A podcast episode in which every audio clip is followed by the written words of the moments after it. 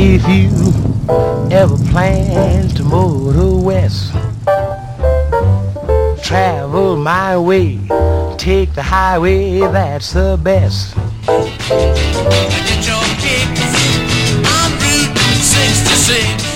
Hello les voyageurs Je m'appelle Claire. Et moi Vincent. On fait le voyage d'une vie, le road trip sur la mythique route 66. Et on vous emmène dans nos valises à travers les États-Unis. Alors, suivez-nous au jour le jour de Los Angeles à Chicago, au cœur de l'Amérique. Let's, go.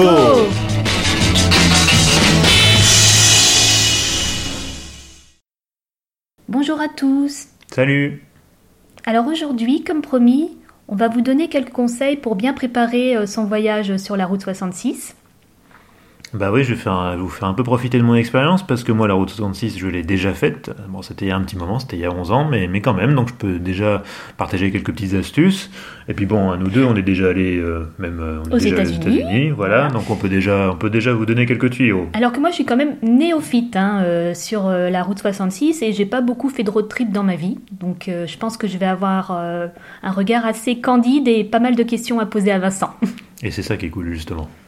Bon, alors on peut peut-être déjà commencer par euh, la question, euh, que, enfin, qui est la première question qu'on se pose quand on part en voyage. Ouais, la question un peu bateau. euh, à quelle période de l'année faut-il y aller sur cette route 66 Eh ben, il y a pas, je dirais qu'il n'y a pas vraiment de mauvaise période pour faire la route 66, euh, mais il y a quand même une période plus appropriée, on va dire, c'est le printemps, l'été, voire l'automne, euh, parce qu'il faut bien se rendre compte que en hiver aux États-Unis il peut faire très froid.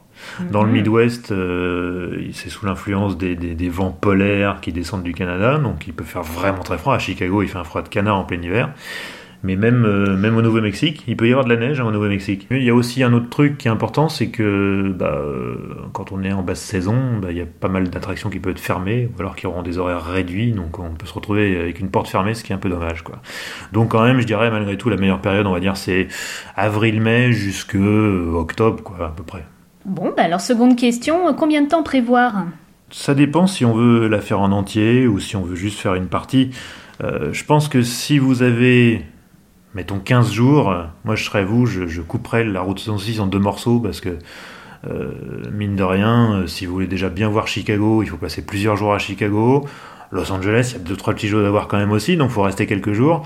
Euh, donc si on veut vraiment profiter euh, et qu'on a peu de temps, à mon avis, il faut couper en deux. Mettons faire une première moitié et puis revenir un peu plus tard, une autre fois, euh, et, et passer faire, faire le reste. quoi.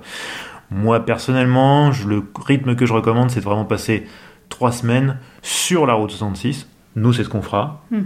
Euh, sachant qu'on ajoute un peu de temps euh, pour Los Angeles et pour Chicago à part, mais trois semaines sur la route 66 vraiment euh, à rouler dessus, ça permet de vraiment prendre son temps, de pas de pas de pas s'affoler, de dire oh là là on est en retard, il faut aller plus vite. On peut prendre son temps d'aller rencontrer les gens, de découvrir des choses. Euh, voilà, moi je pense que voilà c'est- le c'est le timing idéal quoi. En parlant euh, de prendre son temps, quand on a des enfants ou quand on a quelques petits problèmes de santé ou qu'on est un peu âgé, on peut faire ce voyage et ça prendra peut-être plus de temps, non?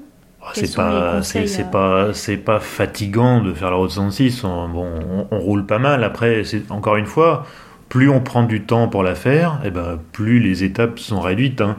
Euh, c'est sûr que si on l'a fait en trois semaines, on, bah, chaque jour on roulera un peu moins que si on l'a fait en 15 jours. Donc euh, ça, peut être, ça peut être une solution aussi de se dire voilà, on prend plus de temps et du coup c'est moins fatigant. D'ailleurs, c'est ce que tu avais fait. Ouais, euh, la première fois, j'étais effectivement avec un ami et sa fille, euh, et euh, elle avait euh, 4 ou 5 ans à l'époque, et, et ça se passait bien.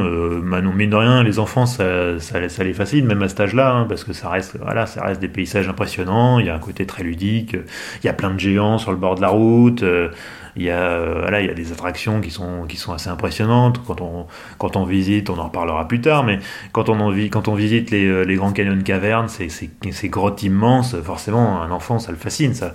Donc, euh, c'est c'est effectivement un voyage qui peut se partager en famille euh, sans aucun souci. Avec peut-être plus de pauses. euh, voilà.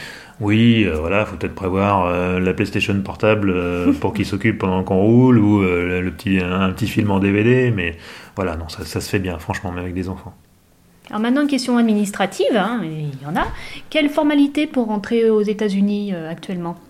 Et ben pour les ressortissants euh, européens, enfin des pays d'Europe, la, seule formalité qu'il faut, c'est demander une ESTA. Alors ça, c'est euh, électronique, euh, je sais plus ce que ça veut dire, mais en gros, c'est on demande ça en ligne, ça coûte 14 dollars et ça permet de, voilà, on, entre les- son numéro de, de, de- de passeport et c'est une c'est une, une- un genre de visa en fait qui permet qui autorise l'entrée sur le territoire américain. C'est assez rapide en plus. Comme Ah oui, la, démarche en ligne, elle se fait en 5 minutes. hein, euh, et c'est la- l'autorisation, après, je crois qu'elle est valable 2 ans ou 3 ans, donc euh, on peut la réutiliser une, une prochaine fois. Il me Faut- semble deux ans. hein. Dernier détail, évidemment, la route 66, on roule beaucoup, euh, Ouais. donc il faut évidemment avoir son permis de conduire. Euh, précision, le permis international n'est pas obligatoire aux États-Unis. On peut se ramener avec son permis français sans problème. Et alors, euh, en parlant euh, de prendre la route, de road trip, comment on fait pour s'orienter sur la route 66 C'est facile au niveau des panneaux, de la signalisation, de manière générale? Alors la signalisation, elle est euh, très inégale, hein, parce qu'il y a des il y a des portions de la route 66 qui n'existent plus, qui sont mal indiquées, qui ont été écrasées par l'autoroute et tout. Moi, ce que je recommande, et je mettrai le lien euh, en bas de, l'article sur le blog, c'est d'utiliser le guide Easy 66, euh, qui est édité par un Américain qui s'appelle Jerry McClanahan. Et c'est vraiment un roadbook, euh, très pratique. En plus, c'est un carnet à spirale. Donc, euh, il indique euh, les, directions à prendre. euh, il indique aussi les, endroits qu'il faut visiter. Des fois, il donne même des adresses de restaurants ou d'hôtels qui, peuvent être sympas. Ça marche dans les deux sens. Il y a les indications pour ceux qui vont d'est en ouest et pour ceux qui vont d'ouest en est. Euh, et je sais que personnellement, je l'avais utilisé euh, la dernière fois, c'était super. C'est régulièrement remis à jour. D'ailleurs, on, a recommandé Ouais. la dernière édition pour être sûr d'être à jour. Donc, c'est vraiment un investissement qu'il faut faire. Et dans quel sens la parcourir? Parce que nous, on l'a fait dans un sens, mais bon, est-ce que Alors, bah, pourquoi ce choix après tout? Historiquement, on va dire que les- le, le- le- le sens classique, c'est d'est en ouest, de Chicago à Los Angeles. Euh, c'est celui que j'ai fait la dernière fois. hein. Euh, mais cette fois-ci, nous, on va le faire dans l'autre sens. Euh, alors pourquoi? Bah, Pour deux raisons. D'abord parce que ça change. Pour moi, ça va me changer en tout cas. Mm. Et puis, il y a aussi un truc, c'est que bah, comme la plupart des gens le font d'est en ouest, eh bien, on peut avoir parfois des, des- des locations de voitures plus intéressantes quand on ramène une voiture Ah, de Los. Angeles à Chicago. C'est pas forcément garanti sur facture, mais des fois ça peut arriver. Voyage sur mesure ou offre de tour opérateur? Qu'est-ce qui est mieux? Nous, ça sera sur mesure, mais Bah, euh, ouais, alors le truc, le problème, c'est toujours pareil. Le problème des, offres de tour opérateur, c'est euh, que bah, euh, c'est eux qui vous imposent un programme. C'est souvent des trucs très courts, donc c'est souvent des, voyages sur la quinzaine. Donc là, c'est vraiment très, ça va vraiment très vite. Plus, je veux dire, souvent, bah, ils, font, ils, vont à l'essentiel, c'est-à-dire qu'ils vont couper des parties qui sont pourtant très intéressantes. L'exemple type, c'est, bah, ils vont contourner Hotman, qui est une des plus belles portions de la route 66, pour passer par Las Vegas. L'idéal, c'est de faire les deux. Et c'est pas compliqué d'organiser un voyage aux États-Unis. Toutes les réservations peuvent se faire en ligne. C'est vraiment pas compliqué. en parlant de réservation, c'est compliqué de trouver des hôtels, un hébergement euh, au dernier moment ou est-ce qu'il vaut mieux tout réserver? Alors, euh, bon, il y a deux écoles. hein. Ceux, ceux qui vont euh, rien réserver et partir à l'aventure complète. Il y a ceux qui voudront absolument tout réserver du début jusqu'à la fin. Moi, je pense qu'il faut prendre une, position un peu entre les deux. Euh, il, faut, il, il faut, c'est quand même préférable de réserver dans les grandes villes, parce qu'à Chicago, il y a beaucoup de demandes. À Los Angeles, il y a beaucoup de demandes, surtout si on fait ça évidemment à la période touristique. Las Vegas aussi.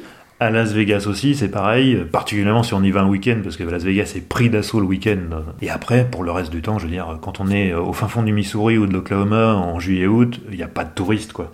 Et il y a plein de motels, euh, soit des motels historiques, des vieux motels plein de charme de la route 66, soit si vous en trouvez pas, eh ben, il y a plein de chaînes de motels dans, tout le pays qui ont des standards de confort qui varient, hein, et des prix qui varient également aussi, mais euh, il n'y a aucun problème, même en juillet août, on dormira pas à la belle étoile euh, sur la route 66. Quoi.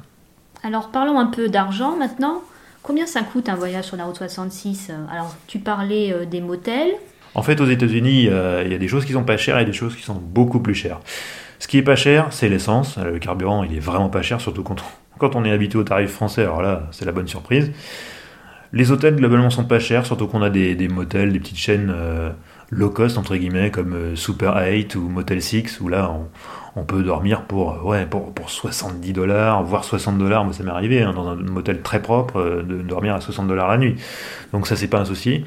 Ce qui est plutôt pas cher, c'est euh, c'est les restaurants. Alors, Ouais, la nourriture, ouais. Ouais, la nourriture globalement. Alors c'est pareil, c'est toujours pareil. hein, si vous, vous allez dans un restaurant français, ça sera très cher. Dans un restaurant italien, ça sera assez cher aussi. Mais euh, vous n'êtes pas non plus obligé de manger tous les jours chez McDonald's. hein, euh, vous trouverez des restaurants euh, sur la route 66 qui ont des, tarifs très abordables. Et, si vous allez chercher des restaurants grecs ou je sais pas ce genre, des restaurants je sais pas turcs ou des choses comme ça, vous allez manger vraiment bien pour pas très cher. Ce qui coûte cher, par contre, c'est les hôtels dans les villes touristiques, évidemment, à Chicago, à Los Angeles ou encore à Santa Fe, par exemple. Là, évidemment, il y a beaucoup de touristes, donc les prix s'en ressentent. Pour donner un- une idée de budget, en gros, moi, ce que je compte, grosso modo, c'est chaque jour entre 50 et 60 dollars pour manger par personne, en gros, en comptant le petit déjeuner, le déjeuner, le dîner. Pour l'hôtel, un motel sur la route 66, voilà, j'ai dit, on va dire entre 60 et 100 dollars, on va dire 80 dollars par nuit. Pour l'essence, comptez une quinzaine de dollars par jour. hein, euh. Donc en gros, je pense qu'on est autour des 200 à 250 dollars par jour. Ce qui fait combien d'euros à peu près? Pour les personnes J'ai pas le taux de change en tête, euh, Enfin, mais bon, on est à peu près dans ces eaux-là. Peut-être, euh, peut-être, euh, ouais, peut-être 200, 200 euros, j'en sais 200 rien. Autour de 200 euros. oui. Mais voilà, en gros, alors évidemment, après, si on a des goûts de luxe et qu'on sort dans des beaux hôtels et qu'on va dans des restaurants gastronomiques, ça va être plus que ça. À l'inverse, si on mange McDonald's et qu'on fait du motel pas cher, ça sera moins. Mais en gros, voilà, 200 à 250 dollars par jour, ça me paraît euh, être une bonne indication. Très bien, ben, je crois qu'on a fini euh, ce deuxième épisode euh, du podcast sur la route 66. Si vous avez des questions, n'hésitez pas à les poser, alors soit sur la page Facebook, euh, soit sur le blog laroute66.fr. Bien, on vous dit à la prochaine fois. Peut-être que la- le troisième épisode, on vous parlera euh, de notre programme, tout simplement. Ouais, ouais, on va vous parler un peu de notre programme, euh, des petits détours qu'on a prévus. Les euh, grandes étapes, voilà. Ouais, et bah, ça va être, je pense que ça vous donnera envie, ça. Oh, je pense aussi, oui. Eh bien, à bientôt Salut, à la prochaine